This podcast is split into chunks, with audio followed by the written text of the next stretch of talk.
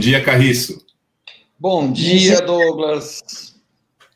Bom dia, Tânia. Bom dia, Sandro. Bom, bom dia, Carriço. Olha, como Tudo você bom? fez aniversário entre uma edição e outra, né?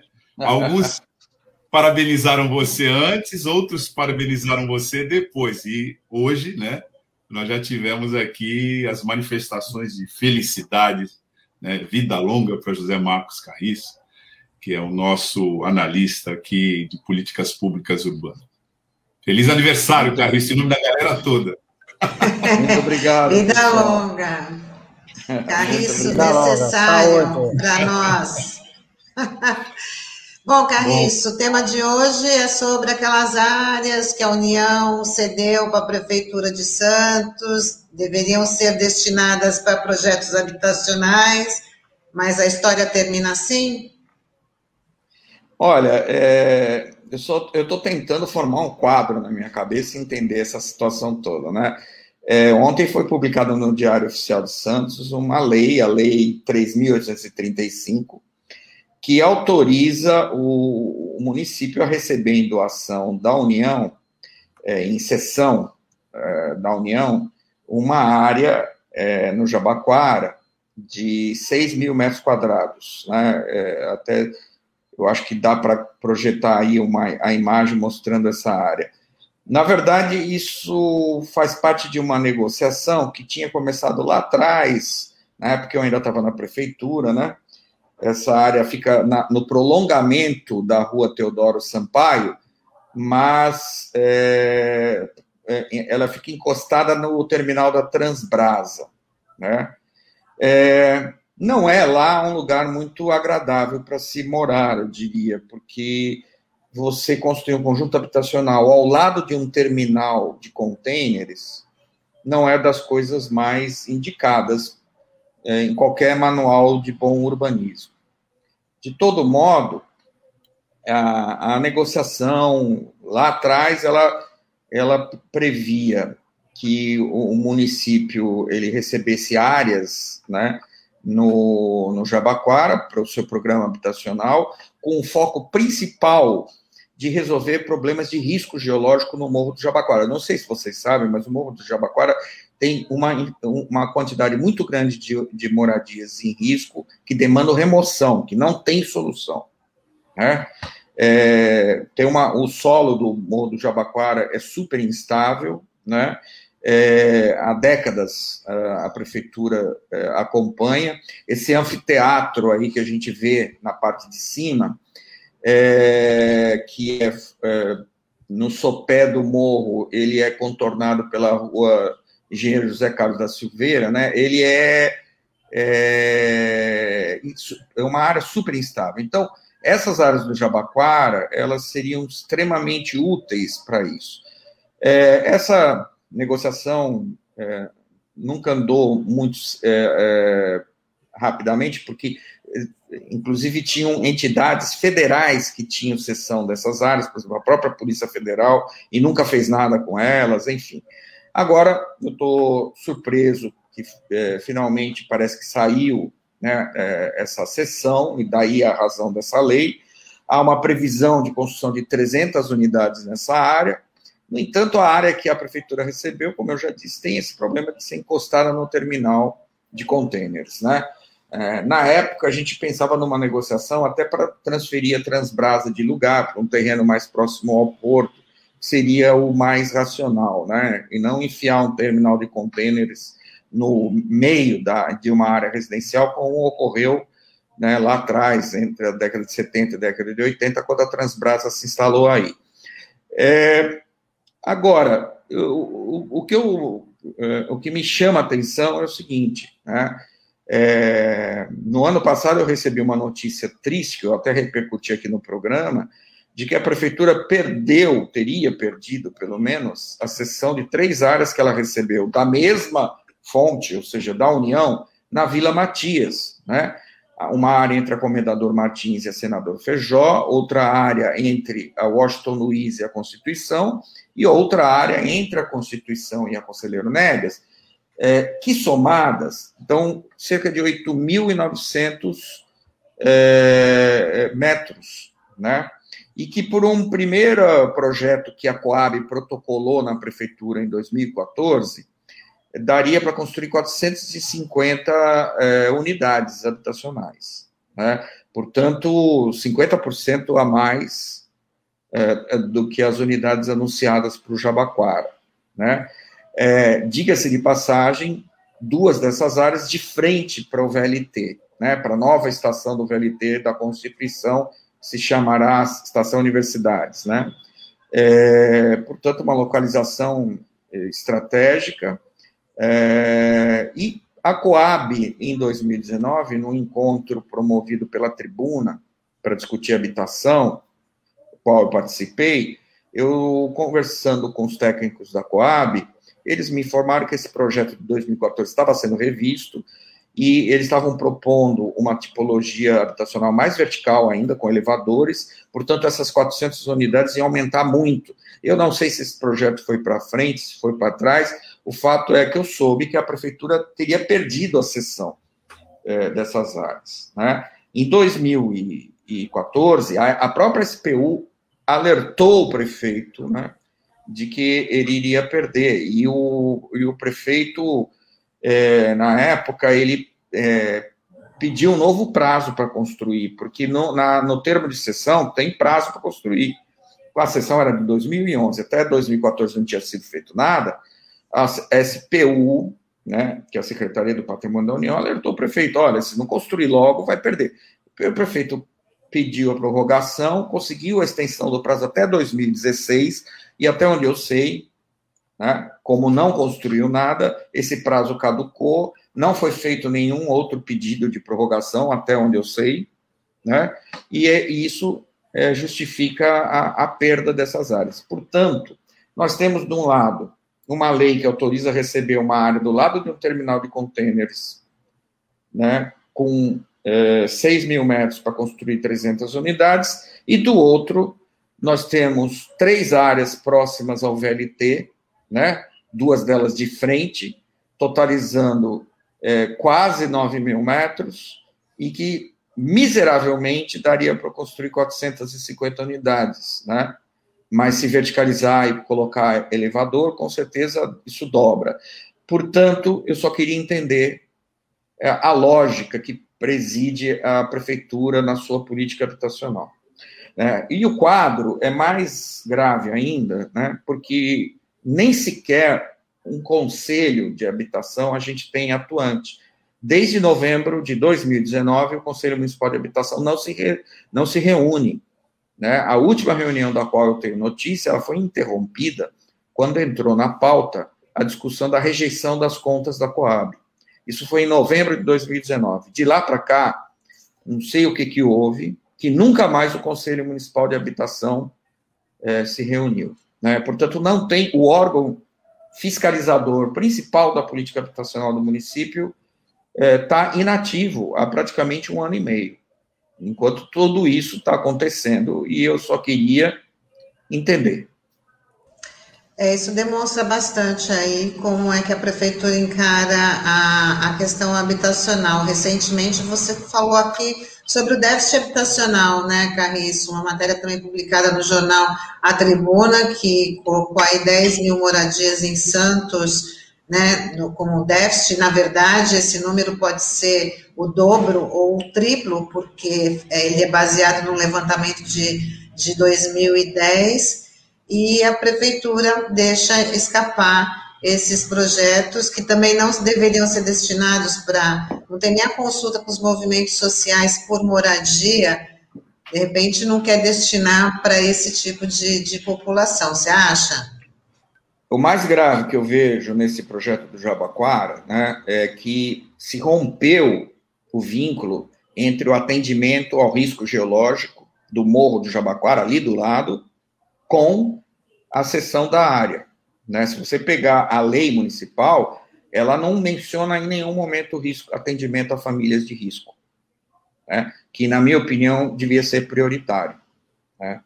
É, eu fico impressionado é, com a falta de sensibilidade é, política né, que preside as autoridades do município responsáveis pela política habitacional.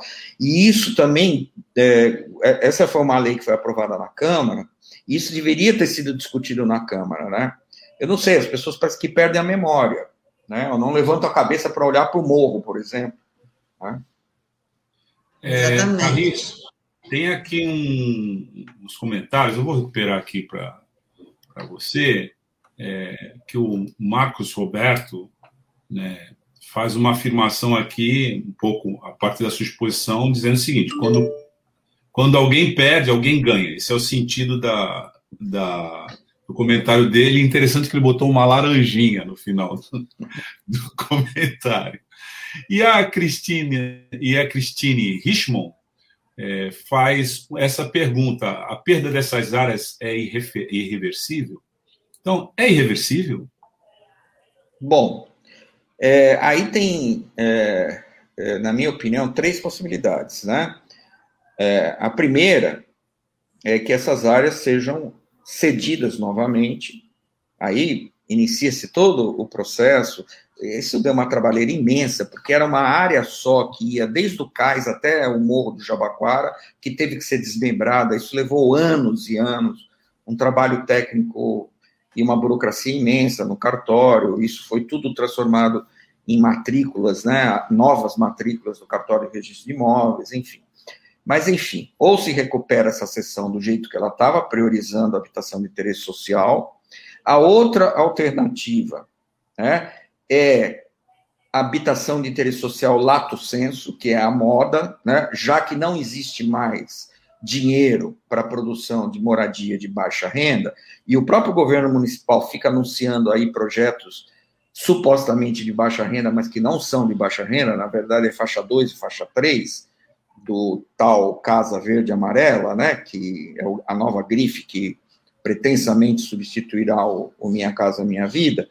Né. Então, a possibilidade de haver uma, um novo projeto distorcendo os objetivos originais, que era atender a baixa renda.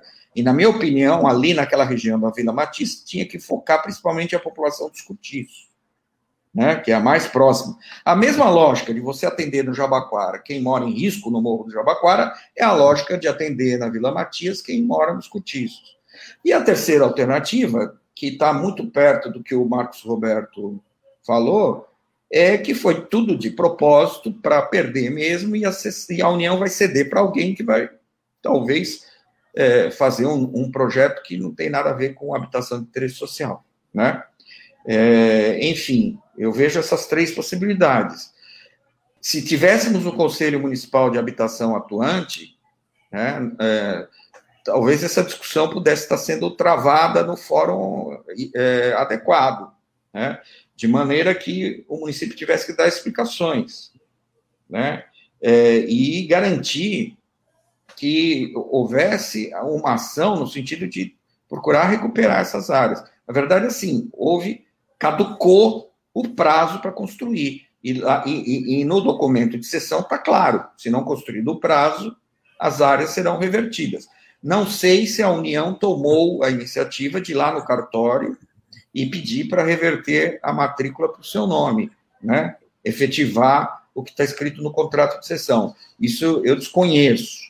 É, mas é, era o de se esperar, né? se a prefeitura não tomar nenhuma atitude. Agora, se a prefeitura não tomou ou não tomar nenhuma atitude, gente, vai ficar parecendo mesmo um jogo de cartas marcadas, porque ninguém perde 9 mil metros quadrados na Vila Matias assim, né, por pura distração ou por é, incapacidade de conseguir recursos, porque, gente, a prefeitura consegue recursos para fazer obra na ponta da praia, né, para fazer é, obras no emissário, enfim, e por que não consegue recursos para fazer habitação de interesse social na Vila Matias?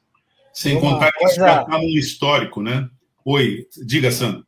Não, e uma coisa preocupante, Carriço, porque assim, é, o método de que a gente está acostumado aí de outras gestões é totalmente diferente nesse que a gente está do governo federal. E a gente tem que lembrar que no mês passado veio o presidente da SPU aqui na Baixada Santista e ele comentou é que a Baixada ela seria alvo de um projeto pioneiro da SPU para regularização fundiária e destinação de áreas aqui na região. A princípio se falou muito sobre a questão portuária, enfim, né? Mas talvez nesse plano esteja incluída essas áreas da, da Vila Matias, que é uma área é, bem valorizada, né? A gente sabe disso, né? Que certamente está no, tá no escopo aí, está tá sendo observada pelas construtoras da cidade. Com certeza, de frente para o VLT, né, Sandro? Duas dessas áreas estão de frente para a estação do VLT. Quer dizer, né? não precisa desenhar, né?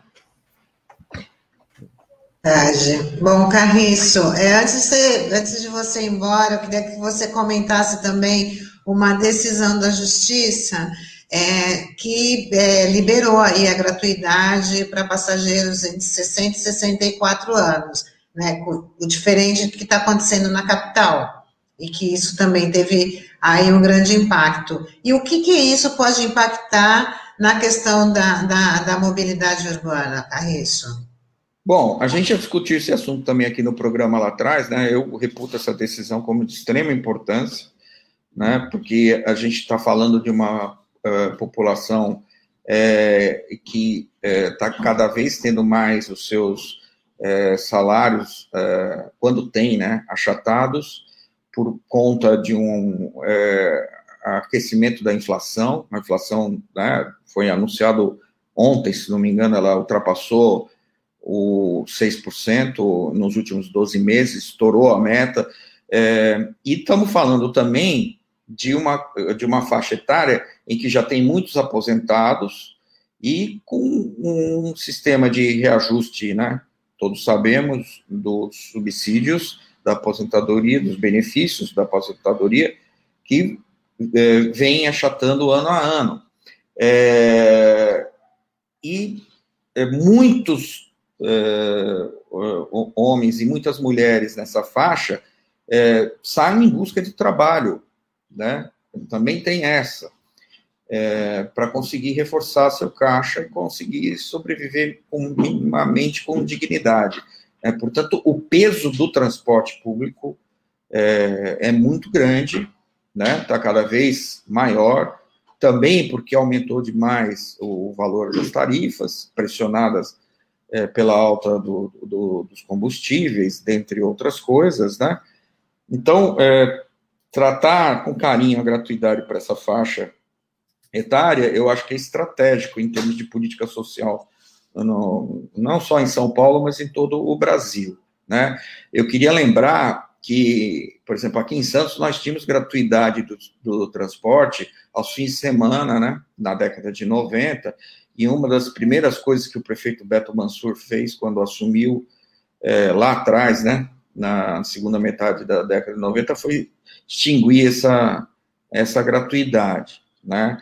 Então, assim, há uma parte da, da classe política que vê na, na, na gratuidade, no subsídio ao transporte, algo criminoso, né? Só que não vê crime nenhum no apoderamento da máquina do Estado em benefício próprio né, em centenas e centenas de operações escusas. Né. Por outro lado, graças a Deus, há uma quantidade enorme de pessoas que lutam diariamente para reverter esta forma é, extremamente é, equivocada de, de, pensar as políticas públicas e uma política de extrema importância como a política de transporte. Né? É, então, vamos seguir acompanhando, porque a, a, cabe recurso né, a essa, essa decisão judicial, e a gente sabe que o poder das empresas de ônibus é muito grande, né, e essa decisão, lamentavelmente, poderá ser revertida, mas é um sopro de esperança, sem dúvida. Isso aí, Carriço. Queria agradecer sua participação.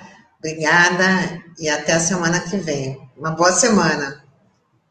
Obrigado, Tânia. Obrigado, Sandro. Um grande abraço, Douglas, internautas e ouvintes. Até a semana. Valeu, Carriço. Até semana que vem.